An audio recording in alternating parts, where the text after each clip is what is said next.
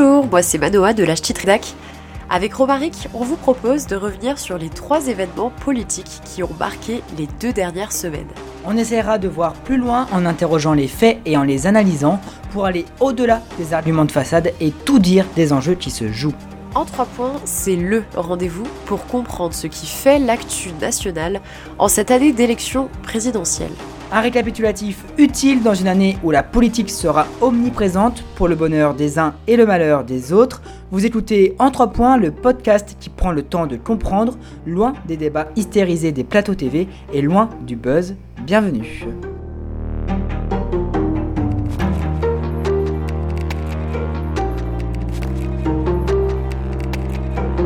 Pour ce premier épisode, on va commencer par revenir sur la primaire écologiste et la victoire de Yannick Jadot face à Sandrine Rousseau. Ce sera l'occasion d'interroger les enjeux qui se cachent derrière ces primaires, boudées cette année aussi bien par la droite et la gauche. Notre deuxième actualité politique du jour sera dédiée à cette bien mauvaise rentrée qui débute avec trois controverses. Le durcissement du calcul de l'allocation chômage, la réforme des retraites et enfin la flambée des prix de l'énergie. Pour finir, nous tenterons de comprendre la commission Bronner, une initiative d'Emmanuel Macron qui vise à proposer des solutions face à la montée de la désinformation et du complotisme.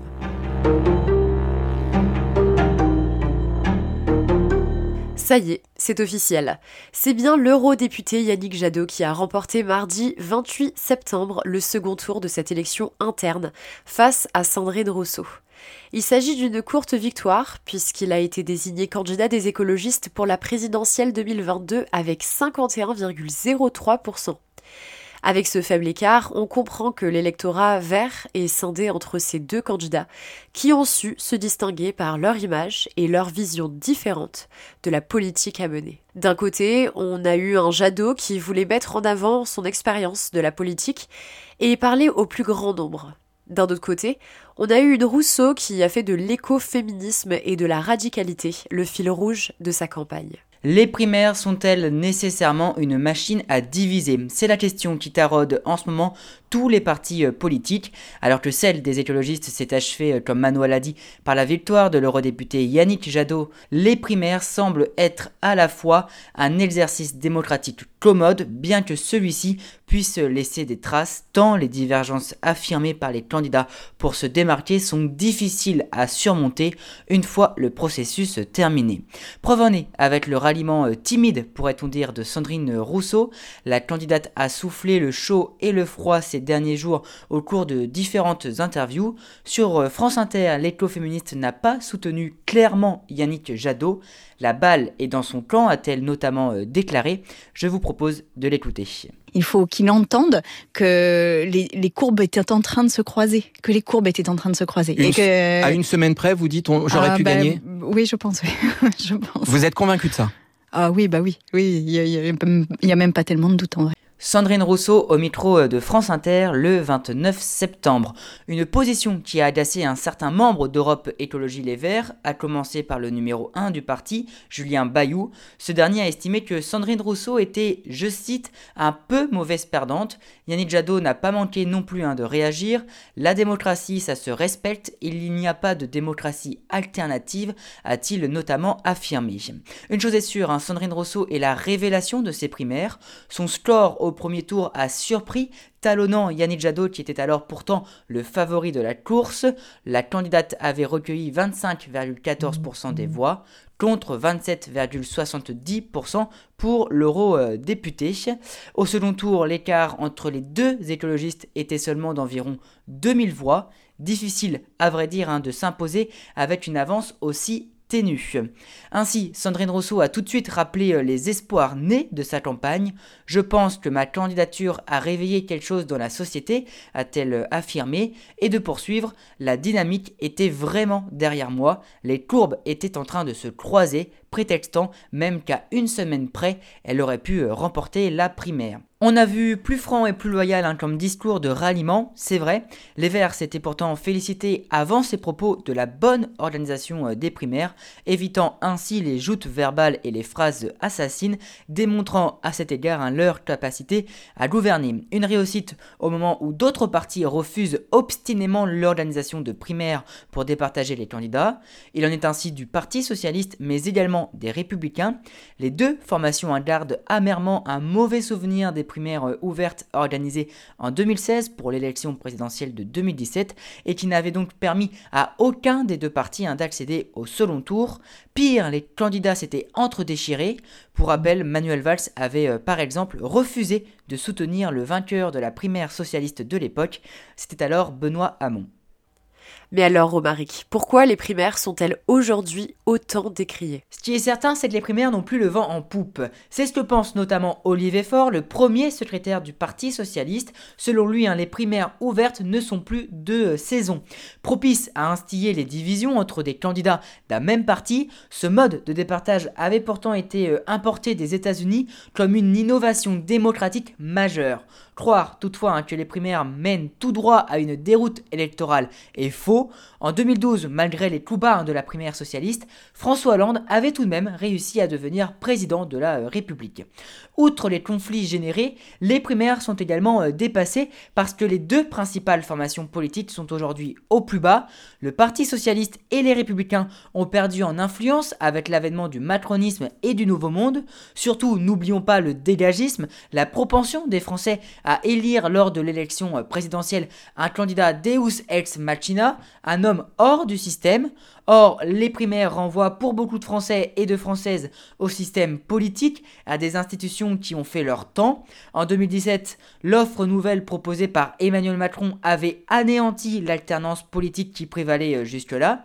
Cette personnalisation du pouvoir n'est pas propice aux primaires. Les partis politiques ont perdu de leur importance, un affaiblissement certain que nous devons contrebalancer.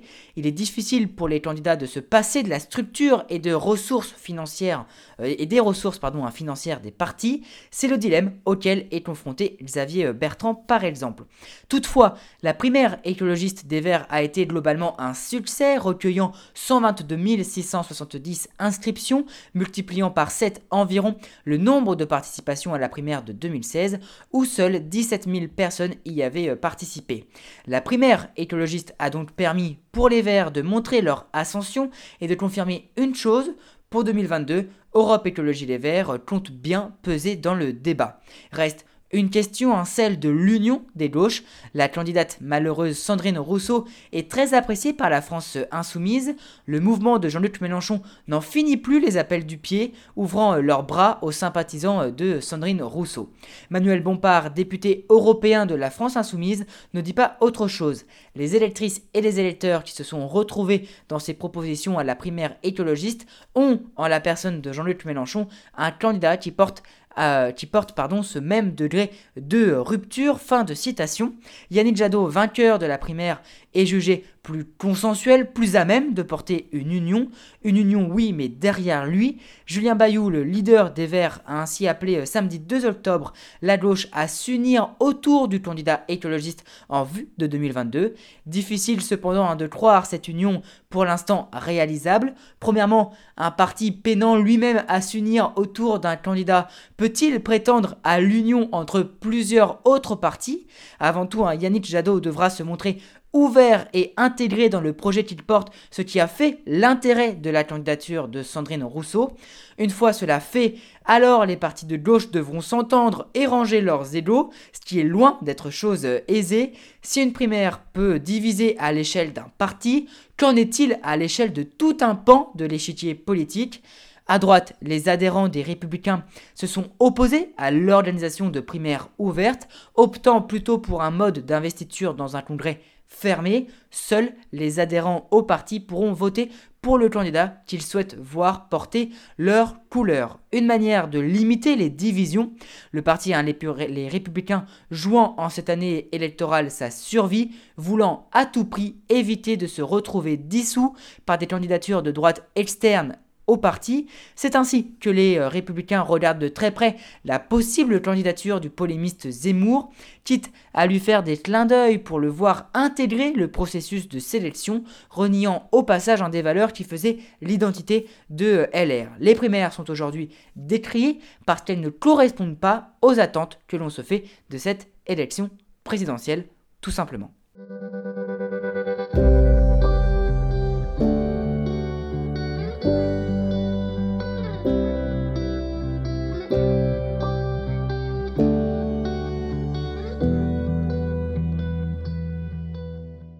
Est temps de passer à la deuxième actualité politique qui a rythmé ces deux dernières semaines.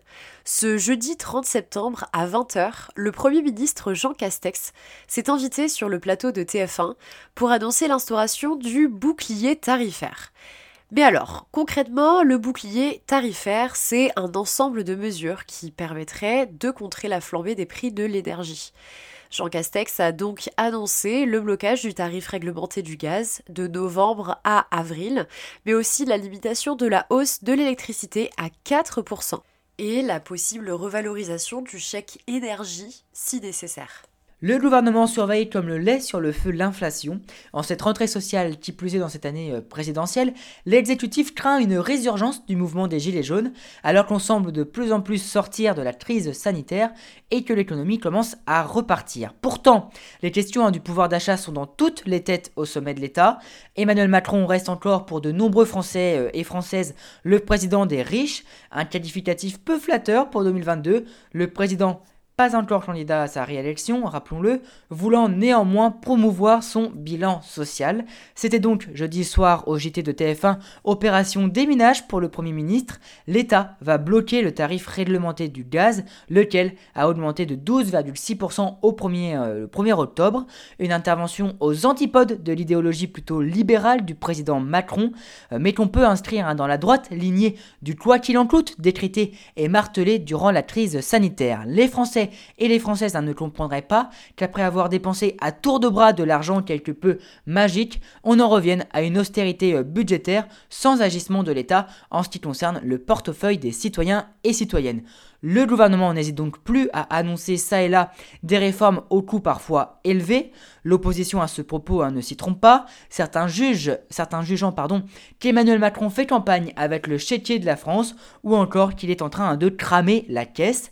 Des réactions comme des réactions somme toute contradictoires, l'opposition ayant également sommé le gouvernement d'agir pour contenir ces hausses de toutes parts. Marine Le Pen par exemple, a fustigé dans un tweet les taxes et la TVA sur les taxes perçues par l'État, alors que les Français s'étouffent pour euh, reprendre ces mots. Une résurgence du mouvement des Gilets jaunes est d'autant plus probable qu'à l'époque, hein, c'était une hausse du prix du carburant qui avait mis le feu aux poudres. Or, celui-ci actuellement ne cesse de grimper, dépassant dans certains cas les 2 euros pour un litre. Déjà, le gouvernement avait annoncé une rallonge de 100 euros en décembre pour les 5,8 millions de ménages bénéficiaires du chèque énergie. L'inflation monte en flèche, le taux d'inflation hein, devrait dépasser les 2% en cette fin d'année.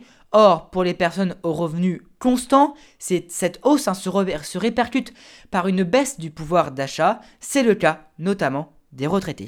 Justement, Romaric, les retraités étaient ce vendredi dans les rues pour manifester et réclamer une revalorisation de leur retraite. Tout à fait, Manois. Dans de nombreuses villes, les retraités se sont fait entendre en cette rentrée sociale. Ils réclament une augmentation de leur pension. Le journal La Nouvelle République rapporte ce témoignage d'une personne âgée contrainte de travailler en tant que femme de ménage alors qu'elle est âgée de 79 ans. Une obligation, hein, selon la personne interviewée, qui n'a d'autre choix selon elle pour payer les billets de train pour aller voir ses petits-enfants. La rentrée sociale est d'autant plus à haut risque pour le gouvernement que les retraités avaient été très mobilisés durant le mouvement des Gilets jaunes. À l'époque, ils avaient, très mal perçu la hausse de la CSG. Depuis, hein, cette décision a été enterrée. Pour Emmanuel Macron, les retraités sont un électorat qui ne peut se permettre de perdre en vue de 2022. Pourtant, l'exécutif garde en tête la volonté de réformer le système des retraites, une réforme qui n'impacterait cependant que très peu les actuels retraités Édouard Philippe, l'ancien Premier ministre, a cependant relancé le débat, évoquant son intention de repousser l'âge de départ à la retraite à 67 ans. Jean Castex, toujours sur le plateau du 20h de TF1, a tenu à s'écarter de cette proposition. Aujourd'hui, à l'heure où l'on se parle, hein, la réforme des retraites est toujours dans les cartons. Le président prendra-t-il le risque de, relancer ce chantier alors que les syndicats restent opposés au projet? Ne serait-ce pas là un suicide politique, le gouvernement ayant déjà euh, fort à faire? On a aussi le durcissement du calcul de l'allocation chômage, qui a fait son entrée ce vendredi 1er octobre, après trois ans de négociations, de reports et de recours juridiques. En effet, hein, c'est donc euh, acté, la réforme de l'assurance chômage après tant et tant de tractations est entrée en vigueur ce vendredi 1er octobre. En France, on doit toujours bien mieux gagner sa vie en travaillant qu'en restant chez soi, ce qui n'est actuellement pas toujours le cas. C'est ainsi qu'Emmanuel Macron a justifié cette réforme le 12 juillet dernier, mettant l'accent sur l'effort et le mérite. Tout ça, évidemment, hein, afin de donner des gages à un électorat plutôt conservateur, le président entend là continuer à braconner sur les terres de la droite libérale. Croire que c'est en tapant sur les demandeurs d'emploi les plus précaires que l'on va faire face aux difficultés de recrutement, c'est totalement inconséquent, a de son côté dénoncé Laurent Berger, le secrétaire général de la CFDT. Concrètement, hein, plusieurs centaines de milliers de chômeurs vont voir leur indemnité baisser d'un cinquième en moyenne, le salaire journalier de référence prenant désormais en compte une partie des jours non travaillés au cours des 24 derniers mois.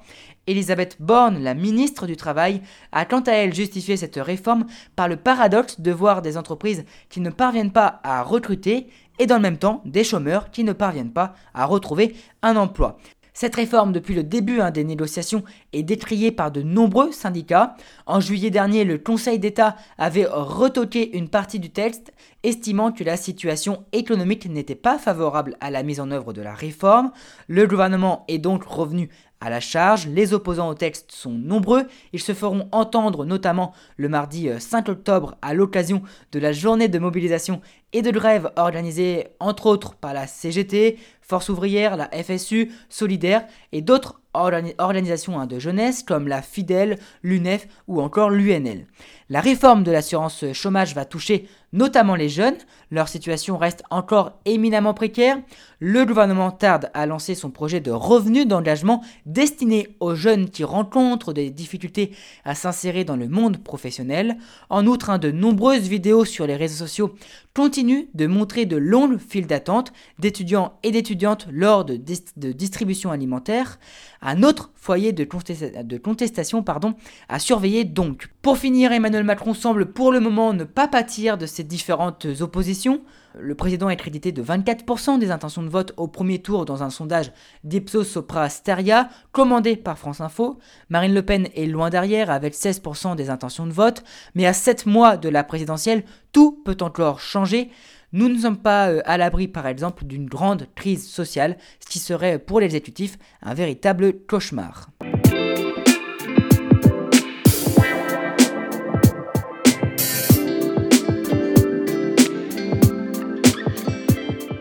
Avant de nous quitter, il nous reste à décrypter la dernière actualité politique de ces deux dernières semaines, celle de la création de la commission Broder sur la désinformation et le complotisme. 13 experts, réunis autour du sociologue Gérald Bronner, le président de la commission, doivent donc rendre, d'ici la fin de l'année, des propositions concrètes dans les domaines de l'éducation, de la régulation et de la lutte contre les diffuseurs de haine et de la désinformation.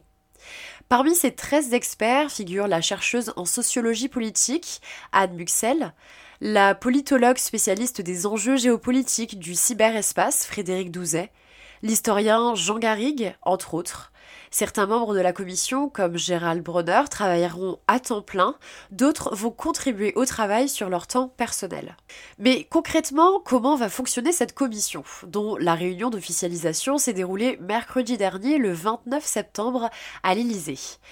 D'abord, le travail de la commission, intitulé Les Lumières à l'ère numérique, va se centrer sur huit thématiques telles que le financement des fake news, la liberté éditoriale des médias face à la pression de la dérégulation du marché de l'information, ou bien encore les mécanismes psychologiques et sociologiques qui conduisent à la diffusion de fake news. Grâce à des réunions de une à deux fois par semaine, ces 14 personnalités vont rendre leur rapport d'analyse et de proposition d'ici courant décembre. Des auditions filmées et archivées seront également menées avec des chercheurs, des juristes ou des magistrats, des médias, mais aussi les géants du web, c'est-à-dire Google, Apple, Facebook, Amazon et Microsoft. Une mission bien ambitieuse pour une commission express de seulement trois mois. L'Elysée a annoncé la mise sur pied de cette commission Bronner alors que l'épidémie que nous avons vécue a mis au jour une prolifération des défiances au sein de l'opinion publique, versant parfois dans le complotisme et le partage de contre-vérités. Cette commission a d'ailleurs un air de conseil scientifique à la faveur de la crise sanitaire, les scientifiques ont été propulsés dans le débat politique, trustant parfois les plateaux télévisés. Cette omniprésence n'a pas toujours été salvatrice, bien au contraire. En intervenant autant, les scientifiques ont alors été euh, confrontés à la défiance générale qui touche les institutions, une surmédiatisation qui a assurément pu porter préjudice à la crédibilité du discours scientifique. Il suffit pour s'en convaincre d'écouter les arguments tenus par les anti-vaccins. Le conseil scientifique voit le jour à la demande d'Emmanuel Macron, qui entend faire appel à des médecins et des scientifiques pour éclairer les décisions politiques durant l'épidémie, on voit alors la science s'immiscer dans le débat politique. Avec la commission Bronner, on ne fait pas autre chose, on invoque les arguments scientifiques pour lutter contre le complotisme. L'élection euh, présidentielle n'est jamais loin. À quelques mois du scrutin, la commission va devoir établir des propositions pour contrer la désinformation et tout type de manipulation particulièrement importante durant les euh, périodes d'élection. Enfin, la commission Bronner, à peine annoncée, est déjà critiquée. Elle compte en effet parmi ses membres le médecin Guy Valencien, sanctionné d'un blâme par l'ordre des médecins pour certificat médical mensonger et constitutif d'un manquement au principe de moralité. Il était à la tête du centre du don des corps de l'université de médecine René Descartes à Paris. Euh, ce centre hein, avait euh, évidemment euh, standardisé pour les conditions indignes de conservation des dépouilles et cela avait justifié notamment l'ouverture d'une enquête. Guy Valencien est également critiqué pour avoir nié la gravité de l'affaire sanitaire du Mediator. Les propositions qui découleront des réflexions menées par la commission seront présentées en décembre prochain. Réjouissons-nous pour le moment de voir la science s'emparer d'un problème structurant, le problème auquel elle n'échappe plus. Cependant, en s'attaquant aux théories euh, du complot, la science ne se place-t-elle pas directement au service du politique, contribuant alors à alimenter les critiques et la défiance à son égard? C'est tout le paradoxe de cette commission.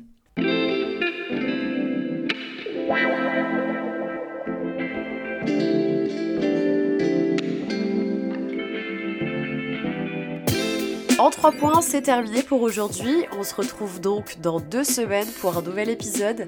D'ici là, et pour ne rien louper, vous pouvez vous abonner à la chaîne Les Podcasts de la Ch'tite Rédac sur toutes les plateformes. À bientôt!